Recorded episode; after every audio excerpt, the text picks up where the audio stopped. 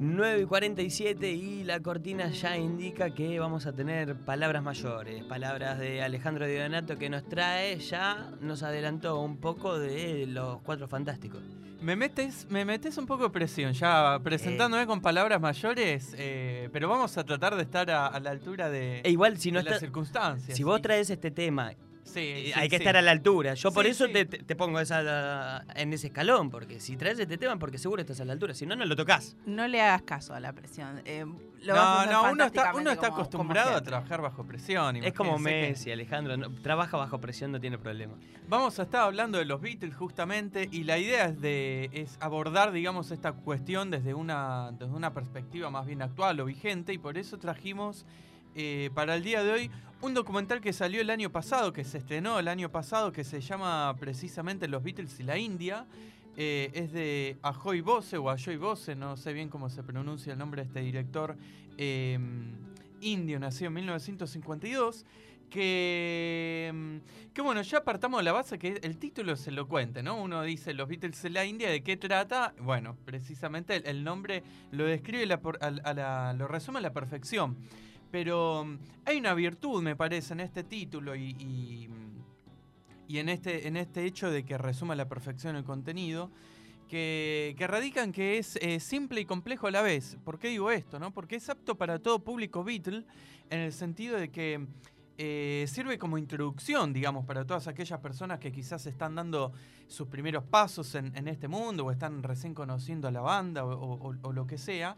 Y al mismo tiempo eh, aporta datos nuevos eh, para los viejos conocidos, ¿no? Si uno tiene ya cierto bagaje, cierta experiencia, cierto recorrido, ve esto sabiendo, digamos, que los tipos tuvieron una etapa ahí mística, espiritual, que fueron a la India, que se contactaron con el Maharishi y demás, eh, y aún así descubre cosas nuevas, datos nuevos, Así que ya partamos de esta base de que el documental ofrece esto. Qué loco lo que dijiste, que la verdad es que sí, constantemente hay gente que escucha por primera vez a los Beatles cuando uno cree tranquilamente de que los Beatles nada, son lo más conocido del mundo. ¿Cómo no vas a conocer a los Beatles? Tanto que se me trae la película eh, Yesterday, no sé si la tocarás en algún momento o no, ¿está dentro de la columna? No. Listo, Yesterday es otra película. Y no, la, vamos a tocar, a mí me parece una película muy mala. Sí, bueno, pero el hecho de que hay personas de que verdaderamente no conocen. que, hay que estar actualizando. Nos vamos, a ir, nos vamos a ir por las ramas, ¿eh? pero yo creo que tenés que ser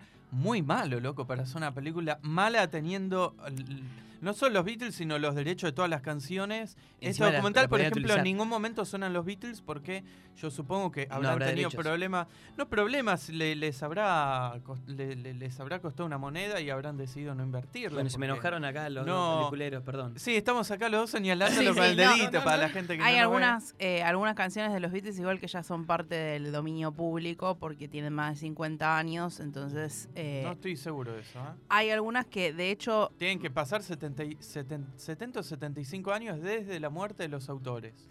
Para la música, yo estamos... bueno, después lo, lo, lo podemos... podemos hacer otra eh, columna. porque aparte recuerdo que en un momento en un curso de musicalización nos dijeron esto, estas canciones de los Beatles van a pasar a dominio público, van a empezar a sonar a todos lados y empezaron a sonar en todos lados, tipo publicidad. Love Me Do y Postdata Love You eh, pasaron en el 2013. Mira. Luego de cumplir 50 años de su publicación dominio público de canciones y en copyright en esta ocasión. Esas dos, por ejemplo, ya pasaron eh, en, a esa, en esa época, en ese año. A ver, habría que seguir investigando. Algunas están, perdón, no quise traer a colación. sí, sí, sí, se nos fue todo de las manos. Volvemos, eh, pero qué loco que siempre hay gente que está redescubriendo o descubriendo por primera vez a los Beatles, ¿no? Sí, bueno, eh, otra de las claves, digamos, de este documental que, que yo tenía pensado para, para hablar es que, mm, como muchas de las cosas eh, que, se están generando eh, en la actualidad sobre esta banda, el año pasado, por ejemplo, hablábamos del documental, del monumental documental Get Back, eh, se trata de la reconstrucción de un relato, ¿no? y me parece que esta es una de las claves, como decía, no solo del documental, sino de lo que se están, de lo que se da todo el tiempo con el paso de los años con esta banda, que es el hecho de que siguen generando discurso. Es decir, no, no, son abordajes eh, nostálgicos o, históricos en el sentido de que se aborda necesariamente una cuestión que sucedió en un determinado periodo histórico, y ya terminó, sino que están todo el tiempo eh, revisitándose, ¿no? Todo el tiempo eh, reayornándose, por decirlo de alguna manera, y el, abordaje se da desde, desde el presente, digamos, ¿no? Em, y yendo al documental en sí, em, lo primero que hay que decir, digamos, es que es un documental tradicional, no nos vamos a encontrar con nada raro en cuestión de, de, formas, por ejemplo, es un relato eh, cronológico, eh, ordenado, y si les parece pasamos a un punteo de temas, porque la idea eh, no es contar todo el documental en sí, que de hecho es cortito, dura una hora y media, una hora 35 minutos, se puede ver, lo decimos ya por HBO Max, y si no, están todas las eh, páginas o plataformas gratuitas de internet. Eh, es bastante accesible, no es que se tienen que estar metiendo ahí o buscando en páginas raras. Que se te abren mil pestañas. Claro, que tenés que actualizar. No, se, encuentra fácilmente. Em, y bueno, y lo primero, digamos, em, yo recién mencionaba, por ejemplo, el Maharishi o, o Ravi Shankar.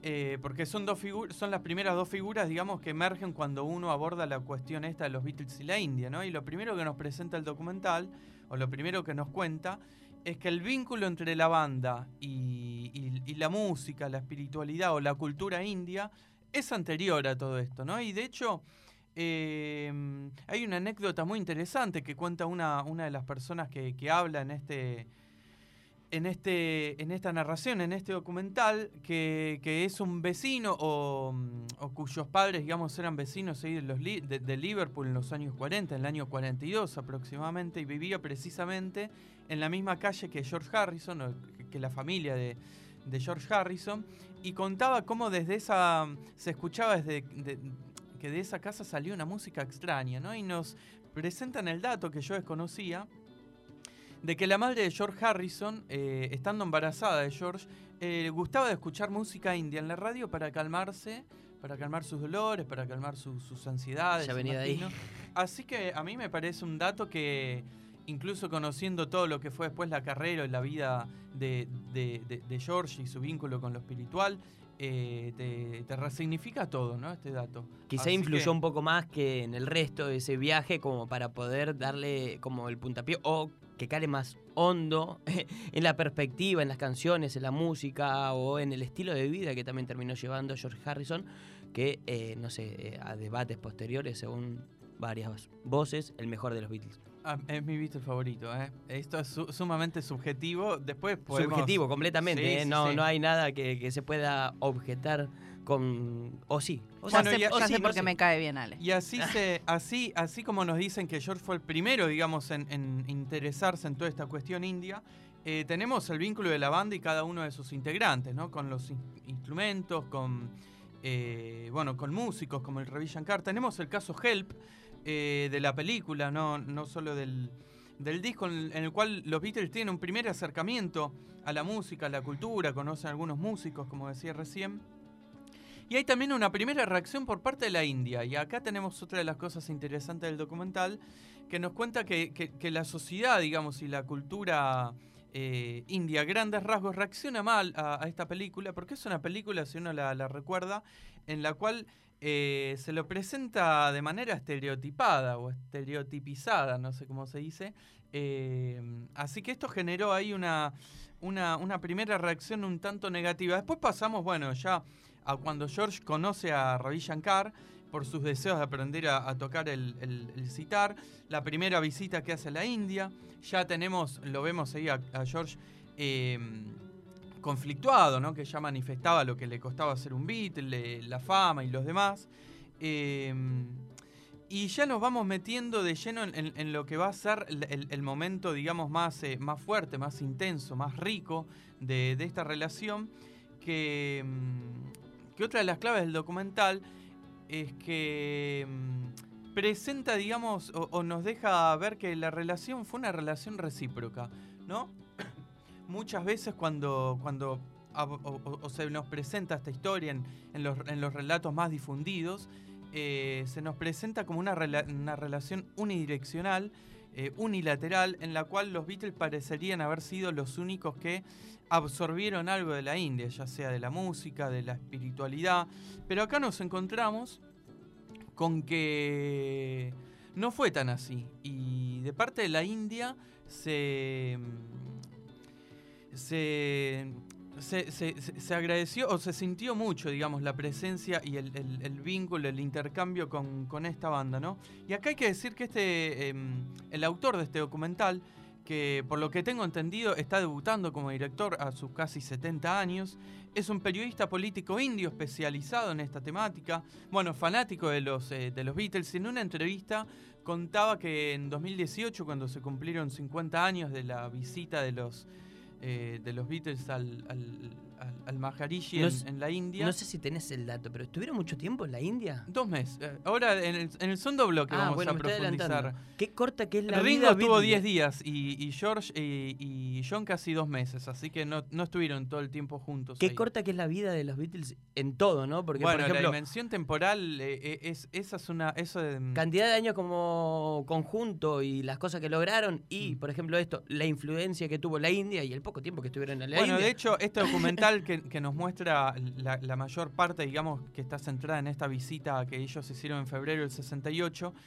eh, si uno recuerda o, o ve el documental que, que- que mencionamos recién, Get Back, que, que transcurre en enero del 69, es apenas un año, men- poquito menos de un año después, y ya parece que estaba totalmente ya ellos están en otra en otra etapa no son como incluso otras personas lo cual eh, bueno la dimensión temporal digamos en la cuestión Beatle me parece otro de los aspectos más interesantes para debatir o reflexionar o, hablar así en clave eh, porque me parece súper eh, intensa, ¿no? La, yo destaco la intensidad con la cual vivieron esos años, porque si vos te pones a pensar de que, ponele contando de los tiempos de, de Hamburgo en Alemania hasta el final de It Be, son 10 años, con toda la furia, 10 años, y es increíble la cantidad de cosas que vivieron y la cantidad de transformaciones que muchas veces se manifiestan eh, físicamente en, en, en ello, ¿no? Pero nos fuimos de tema. Sí, no, perdón, al- siempre te saco. al- eh, me gusta igual que, que Gracias, me saquen, gracias, ¿eh? gracias. Así que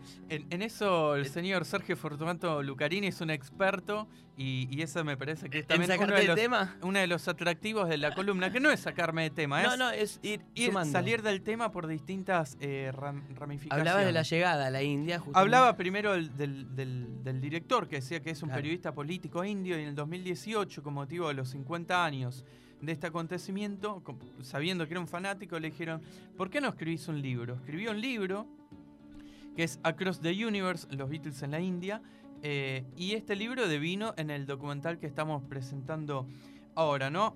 Todo esto decía por qué eh, aparece esta cuestión política, cultural, social en el documental, ¿no? Y el, el- el autor nos cuenta, digamos, eh, qué es lo que pasaba también en la India en esos años, ¿no? En esos tiempos eh, en los que había una, una juventud, un, un- un conjunto de adolescentes que estaban creciendo en los primeros tiempos en los que la India se encontraba post-Raj británico, ¿no? Claro. Post-abandono, post-cese de, este, de esta presencia tan fuerte del Imperio Británico, de, de- de- de sus primeros años post-colonia y demás. Y acá aparece, digamos, eh, bueno, una de las principales eh, cuestiones eh, analizar cuando uno habla de esta relación recíproca y de lo importante que fueron los Beatles para estos jóvenes en la India en estos años. Y con esto podemos ir dando cierre al primer bloque. Eh, ya para el segundo se viene... esto es a modo de, de introducción, si se quiere, o presentación. En el segundo se viene lo mejor, por decirlo de alguna manera, Porque que es van a los venir- Beatles en la India. Van a venir las peleas de los Beatles, vamos a traer todos los conventillos que Claro. Alejandro tiene. La sobre columna George bien amarillista como nos No, gusta perdón, hacer. perdón. Y tenemos eh, momento musical para, hacer- para, para cerrar este bloque y el segundo también, que como no podía ser de otra manera, son canciones de los Beatles. Eh, y así como esta columna, digamos, gusta de presentar ciertos contenidos que quizás no, no se conocen, no se habla tan eh, mediáticamente, la idea con estas canciones es también ir un poquito contramano. Eh, eh, también hablar o, que las canciones refieran, digamos, son, las dos canciones fueron compuestas durante esta estadía de ellos en la India y las dos eh, pertenecen al álbum blanco, pero no al álbum blanco que todos conocemos, sino a la edición que salió justamente en el 2018 por el 50 aniversario de la publicación de este disco, que creo que son 6 u 8 discos. Está el, los el- el disco doble original remasterizado y después tenemos un montón de canciones que son eh, demos, eh, outtakes, eh, tomas alternativas. Y bueno, la primera, mm, la primera canción que, trajimos para cerrar este primer bloque es uno de, los demos que, que- son conocidos en, la mitología Beatle como los Esher Demos, porque se grabaron en la casa de George Harrison. Justamente es una canción compuesta por Paul McCartney, filmada por Lennon McCartney, como todas las canciones que compusieron ambos, pero compuesta por Paul McCartney en su estadía en la, en la India, inspirada por una charla del Maharishi, que vamos a estar profundizando en esta figura tan polémica por momentos en, este, en el bloque que, que seguirá a continuación. Y la canción es Mother Nature Song y la escuchamos a continuación. En tránsito.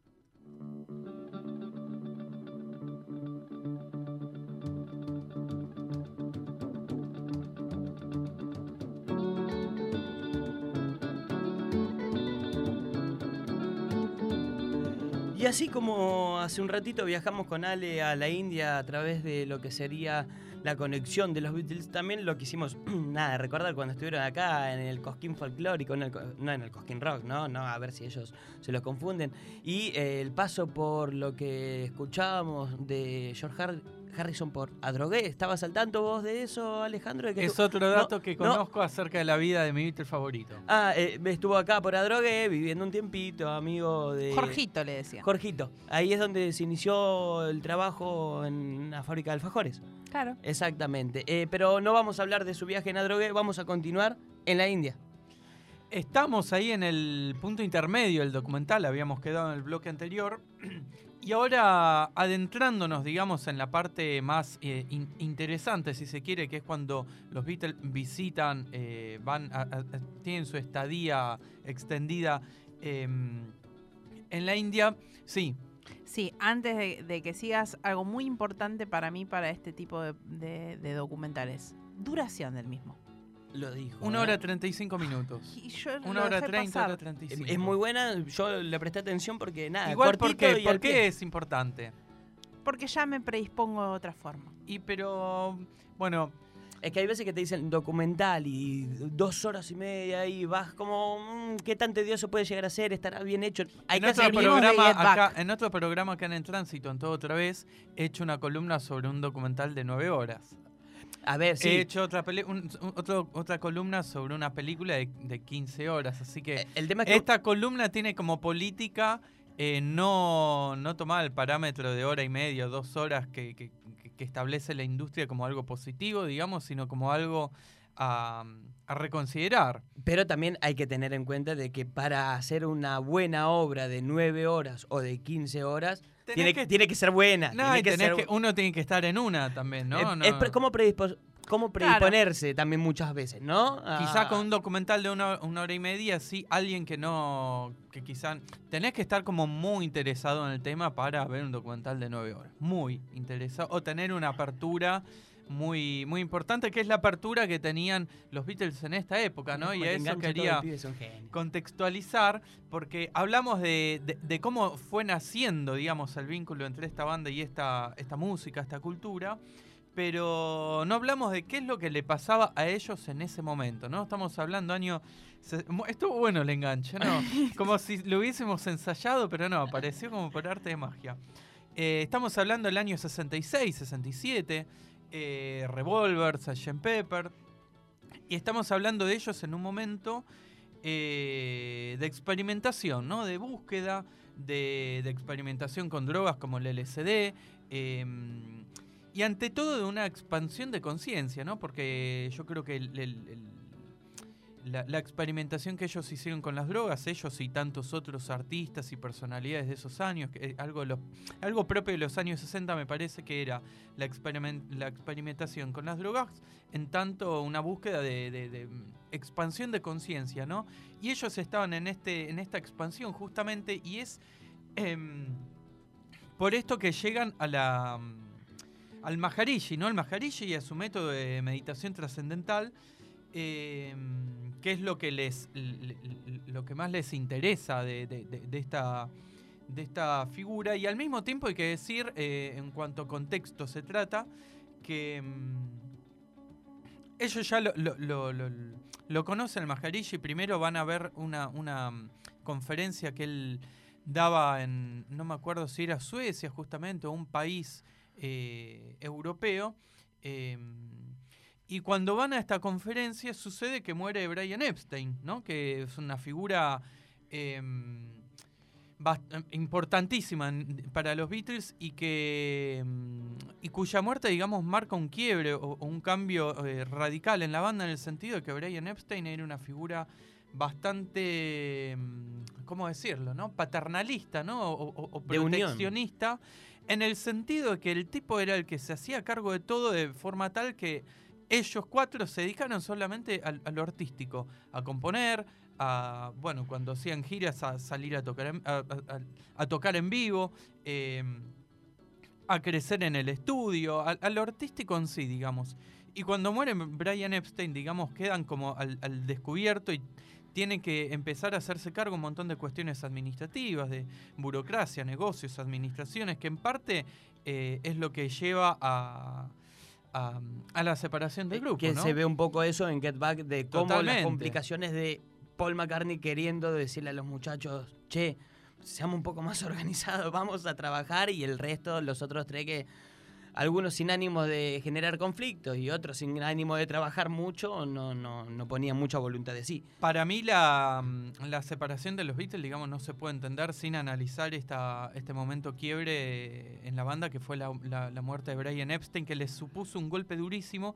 Y justamente quien estaba con ellos en este momento es el Maharishi y de alguna manera eh, ocupa ese lugar paternalista desde un lugar desde de, de, de contención de contención y, y de, de, ofrecerles un, una sanación no una una, una un, un, camino una respuesta una una, una especie de, de, solución si se quiere a, a este a este, una, una, una, manera de afrontar este dolor. Sí, digamos, les ¿no? enseñó eso, pero no cómo grabar discos, ¿viste? O a cómo organizarse con la plata, o, o, ser un poquito más organizado en tema de ensayo. Eso no se lo enseñó, que eso, para eso estaba Brian Epstein. Pero bueno, la parte de la contención, el amor y a pasar el dolor, eso los ayudó a acompañar. Y así llegamos al tan esperado febrero de 1968, Por que fin. es el mes en, en, el cual ellos cuatro viajan a la India, viajan a, a Rishikesh, que es una ciudad al norte de este país, viajan al ashram del Maharishi. El, ashram es el, eh, el, el, santuario, digamos, el centro de estudios hinduistas en el cual el Maharishi en este caso daba su, su, sus conferencias, sus, encuentros y demás, que estaba a las orillas del río Ganges, este río místico y tan, tan importante en materia espiritual ahí en, en la India.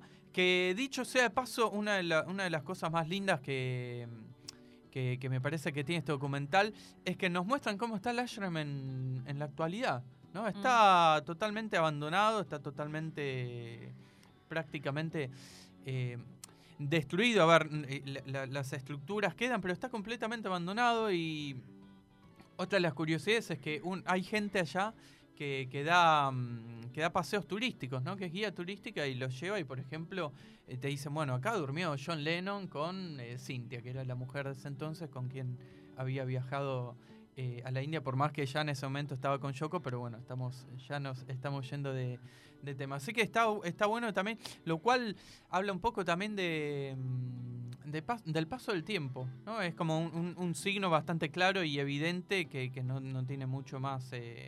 Eh, a nivel interpretativo que lo que se muestra en sí en la imagen. Corregime si me equivoco, claro, está un viaje muy producido para los Beatles, ¿no? O sea, con el hecho de llevar, de mostrarlos a ellos en su viaje de la India, de estar acompañados por cámaras, de estar bien con un seguimiento de qué hacen ellos en la India, además de ir muy producido para ellos, como hacer un retiro espiritual. Bueno, hoy nos estamos adelantando un poquito bueno, a lo que es la crisis y, y el, el, desenlace de esta historia. La que, ansiedad.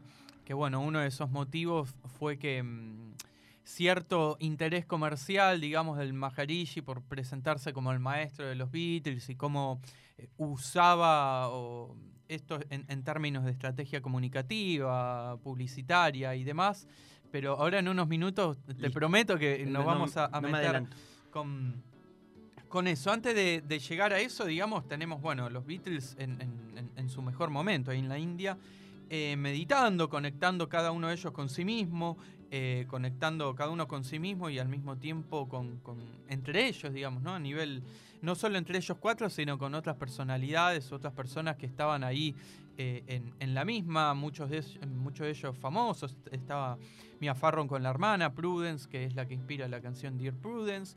Eh, estaba Mike Love de los Beach Boys. bueno, después un montón de otras personas. Vemos cómo, esta estadía, cómo esta experiencia, digamos, los influye en, materia de creatividad, ¿no? En el sentido que no solo fueron ahí a meditar, sino que aparece la música, como no podía ser de otra manera. Ahí componen gran parte de, de las canciones de, del álbum. componen una infinidad de canciones, no solo las del álbum blanco y algunas que después aparecen en, en Navy Road. Hay varias canciones que después aparecen en los distintos álbumes solistas de ellos en los años 70.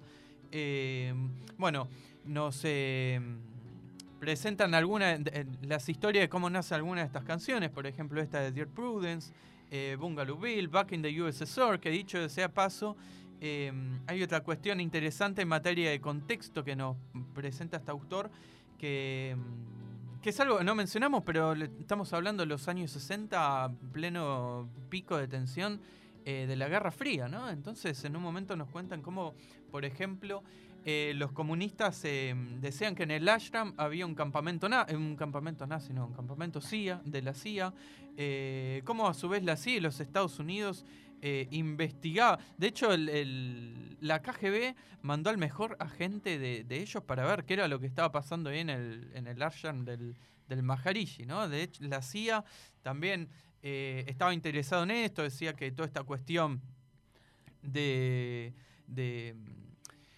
espiritualidad, digamos, oriental que estaba emergiendo en, en- en Occidente, no solo de la mano del Maharishi, sino también de otras figuras como Bhaktivedanta Prabhupada, que ya le hemos dedicado otra columna anteriormente, eh, influía y corrompía, ¿no? En un momento hay un personaje, no me acuerdo quién era, que, que dice cómo todo esto, digamos, lo, lo- co- corrompía la moral de la sociedad estadounidense, así, ¿viste? ¿Qué Porque no era gana. lo suficientemente blanca y cristiana. Primero porque no es tu moral, es la de otro país, en millones, miles, miles de kilómetros de distancia. Y segundo, ¿qué tantas ganas de meterse en la vida del otro que tiene Estados Unidos? eh? Igual nada. Del otro lado también mandaron al mejor investigador Sí, de la sí, por eso, ¿no? O sea, Es estaban de todos lados metidos porque también medio como que no entenderían. Y yo Che, creo que esto, algo esto lo que dice, digamos, es que lo que estaba pasando era importante, no solo por, por esta cuestión que decía que mm, esta, e- e- e- esta inserción, digamos, o esta comunicación, esta aparición, digamos, de lo, de lo oriental, de lo espiritual oriental en Occidente, que, que se daba y se daba a través de, un montón de aspectos, con un montón de, de- sucesos y de, fenómenos que, acontecían. Pero en este caso estábamos hablando de la, Beatle- de, la banda más eh, famosa del planeta en ese momento, que eran los Beatles. Entonces era todo un suceso, todo un acontecimiento el hecho de que ellos estuviesen ahí y no, no llama la atención que, que esto llamase la atención de- de- de- del mundo entero. Sí, pensar también que en este momento, obviamente que los Beatles están tan, tan reconocidos y, y la industria que hay detrás de ellos, perdem y, y su origen un poco hitero, que perdemos un poco de la referencia de que en ese tiempo fueron también una fuente eh, de contracultural. Digo, súper conocidos, pero su discurso no era el, el- el que primaba en ese momento. Y, y todo este viaje a la India me parece que, que lo demuestra un poco. Bueno, habiendo pasado ya esta, esta parte linda, si se quiere, de la historia, llegamos a lo que tanto le interesa acá al compañero Imanol, que es el desenlace polémico, conflictivo y, por momentos triste de, de esta historia, que es con la pelea, por decirlo de alguna manera, el, el- el- el distanciamiento, el, encontronazo, la- las diferencias También que vamos- ellos tienen con el Maharishi. Y vamos a dejar un poquito para que la separación no recaiga siempre en Yoko Ono. No, No, chicos, no, vamos, falta. ya está. Ya fue. Yoko Falta- Ono igual solo falta. separó la pareja. El, lo otro, nada, fue cosa de la banda y Yoko Ono no hizo nada, pobre Yoko Ono. Como decíamos recién, digamos, algo que, que influyó en estas, en, en estas diferencias que aparecieron entre los Beatles y, y el, y el Maharishi. Y cuando digo los Beatles me refiero en este punto más que nada a George y John, que eran los que quedaban en Rishikesh a esta altura del partido. Ringo se fue a los 10 días, dijo que bueno no, no le gustaba la alimentación, eh, que extrañaba a sus hijos, así que con su esposa se volvieron creo que a la semana o a los 10 días. Paul estuvo también un mes, ponerle un poquito más, poquito menos, y se volvió porque Linda tenía unos compromisos, siempre con sus cuestiones tan, tan laborales, tan, tan, tan responsable en materia laboral, Paul. Y los que se quedaron hasta el final fueron George y John. Y, y bueno, primero empezó a pesar esta cuestión del interés comercial del, de- del, Maha- del Maharishi, que se presentaba como el maestro de los Beatles, que vendía los derechos para que una productora fuese ahí con las cámaras y filmase un documental de los Beatles ahí. Eh, ellos decían que, que habían ido a meditar y que no querían que, Claro, que hubiese cámaras. Eh, por momentos se encontraban con que le había vendido los derechos a dos productoras distintas. ¿no? Bueno, eh, en eso el documental profundiza bien. Aparece Magic Alex, que es una figura bastante, bastante particular, bastante mm, polémica ¿no? y, y hasta oscura. eh, al, menos así lo percibo yo de, la historia Beatle, que es un representante de Apple Corp, que se hacía pasar ahí como una especie de, creativo musical, tecnológico, que, mm, que en realidad lo que quería era, e- era estar cercano a ellos y- y, mm, bueno, vemos cómo ejerce una influencia muy importante sobre, sobre Leno, ¿no? Y acá aparece la acusación esta que, tanto trascendió de- del Maharishi como, eh, como mujeriego, ¿no? Y acá hay, hay una parte de verdad en el sentido de que aparentemente el Maharishi tenía una tendencia a, a insinuarse a las mujeres, pero lo que hizo Magic Alex fue convencer a una de las amigas que tenía ahí y, que le dijese a, Lennon que el Maharishi se había como propasado con, con ella. Lennon que también tenía sus ganas de volverse para estar con, con, con Yoko y otras cosas, aprovechó esto como para que sea un disparador y, y ahí levantaron campamento literalmente y, y, y se volvieron, ¿no? Y, y ahí um, se dio una especie de distanciamiento que incluso trascendió en, en los medios. Hay varias declaraciones en las cuales los Beatles se refieren. Bueno, Lennon compuso Sexy Sadie para el Maharishi, ¿no? De hecho, la canción decía Maharishi, What Have You Done? Y George fue quien in- intervino ahí y dijo, no, no, no, no, no se puede cantar esto, cambialo. Y ahí fue cuando cambió Maharishi por Sexy Sadie. Y, y la figura, bueno, de, de- de George vuelve a aparecer en escena. Eh, en el sentido de que fue el primero, digamos, que años después se, se acerca al Maharishi y, hace una especie de mea culpa y, reconoce que quizás se comportaron mal, eh, reaccionando o, tomando como ciertos rumores que en verdad tenían, que venían por parte de otras personas, que tenían otros intereses. Después, con el paso de los años, vemos eh, cómo, cómo los demás también se, reconciliaron, por decirlo de alguna manera, con el Maharishi. Hay una declaración de Paul en el 2000-2001 que, que- que dice que lo había ido a ver hace poquito, que, fue con sus hijos y- y demás.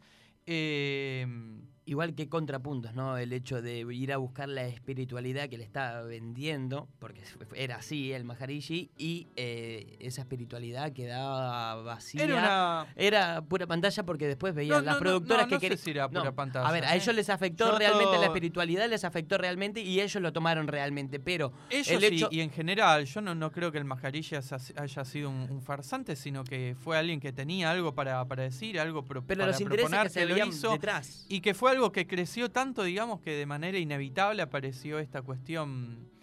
eh, en un momento hay una entrevista al Maharishi que, le preguntan sobre esto, un- una entrevista de los años 60, le preguntan creo que si manejaba plata, ¿no? Y dice, no, bueno, a ver, yo no manejo plata, pero soy el líder de esta, de esta acción, si se quiere, que, que tiene presencia en más de 50 países y de manera inevitable eso lleva a que el, movimiento, digamos, eh, se vea en la necesidad de inmiscuirse en estas cuestiones adminis- administrativas y, y- y, comerciales, ¿no? Yo creo que es una, una, temática que da para una columna entera, si se quiere, que es esto de, de, que apenas aparece algo vinculado a lo, a lo, comercial o a lo material, incluso ya se, se, desprestigia o, se, sí, como si no se, critica a, lo espiritual. Como si no tuviese conexión, ¿no? Con la plata, que la plata está en todos lados. O, no sé, hay muchos temas a tratar de igual manera, ¿no? Volviendo a lo a este momento, ¿no? al, al post-India, bueno, vemos cómo, cómo después de, la finalización de esta experiencia ahí en Rishikesh, en India, eh, los Beatles se fueron individualizando, ¿no? Eh, ya dejaron, de hecho es cuando comienzan, el álbum blanco creo que es el, primer disco en el cual eh, ya ellos no trabajan como, como grupo en sí, sino que cada uno iba por, por su parte en su momento a grabar sus, sus sus canciones, sus, instrumentaciones, sus partes, algunos ellos haciendo canciones ellos solo mismos, como Paul con Blackbird, por ejemplo. Em, vemos que, que esta experiencia de, la India fue uno de los últimos momentos que ellos cuatro eh, eh, vivieron unidos fuera del estudio, ¿no? porque después en, Get Back se los ve, se los ve unidos. Hay una frase del Maharishi muy muy interesante que, me gustaría destacar que al parecer cuando esta la, cita una de sus una de sus alumnas no eh, cuando los Beatles se fueron de la India habiendo sucedido todo lo que sucedió el Maharishi les dijo que, si dejaban de, meditar se iban a terminar separando bueno em, y después volviendo un poco al cierre del bloque anterior no que, que eh, hablábamos de la reciprocidad de, los Beatles y, la India. Eh, en esta, mm, hacia el final del documental, el, autor vuelve sobre esta cuestión, pero desde, mm, desde, un, desde un lugar presente, ¿no?